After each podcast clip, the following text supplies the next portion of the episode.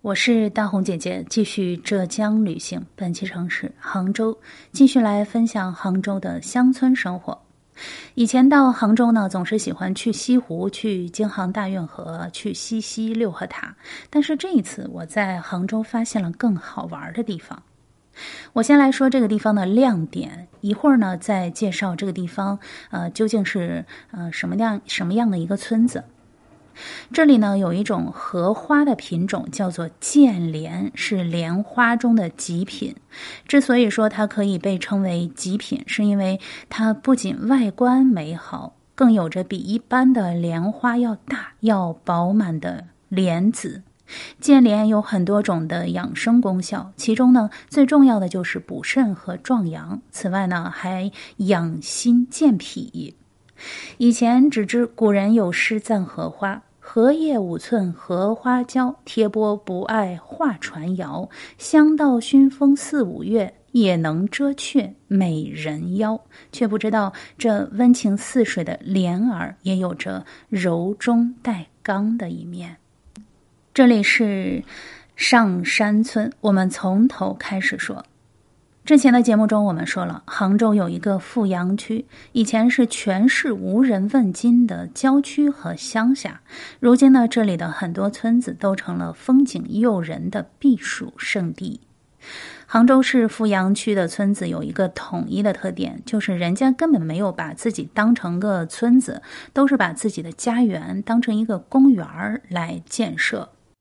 杭州富阳的每一个村子都有着度假村的外表，有一些更土豪一点的村子还设置了大型的休闲娱乐的配备。比如说，我们今天要说的这个上山村，上山村三个字就是上山的上，上山的山。上山村位于浙江省杭州市富阳区新登镇。新登镇是一个千年古镇，也是全国的重点镇。这里的人民有一个统一的特点，就是他们坚持做产业和实验。这里的人个个都是实干家。正因为他们的勤劳和务实，不断的受到地方的扶持。进到这个村子，眼前豁然一亮，大片大片的绿中含粉扑面而来。上山村里最醒目的就是这个中心公园。公园里有三百亩的荷塘，已经成为远近闻名的打卡地、旅游打卡地。这里所有的东西都跟荷有关。村民靠着种荷花卖莲子，翻身成了富裕的农村人。建莲的莲子看起来翠绿稚嫩，但是剥开之后，内核是洁白无瑕的，惹人怜爱。建莲的莲子入口清甜，并不像想象中的莲子那样微苦的感觉。之所以喜欢杭州的农村，就是因为这里的人们不仅把家园打扮得美好，而且人们的生活积极向上，在他们的脸上写满了珍惜生活、热爱生命的正能量。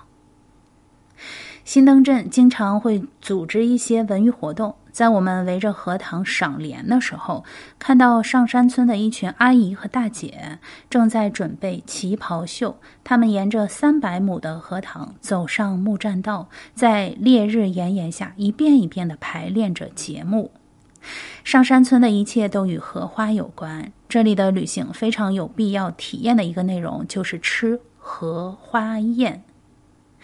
当时我们那一桌上的每一种美食都与荷花有关，其中呢必吃的有两道美食，一个是田螺，一个是小龙虾。这个田螺和小龙虾呢都是门口的那个荷塘里捞出来的现做的，而且呢那些鸡鸭鱼肉也都是村子里的农民自己养的，完全是纯天然有机的食品。接莲的莲藕格外的好吃，炒藕片儿、拌藕丁、炸茄盒。虽然说是油炸的食物，但也许是坐在荷花池边上的原因，心清神雅，并不会觉得油腻。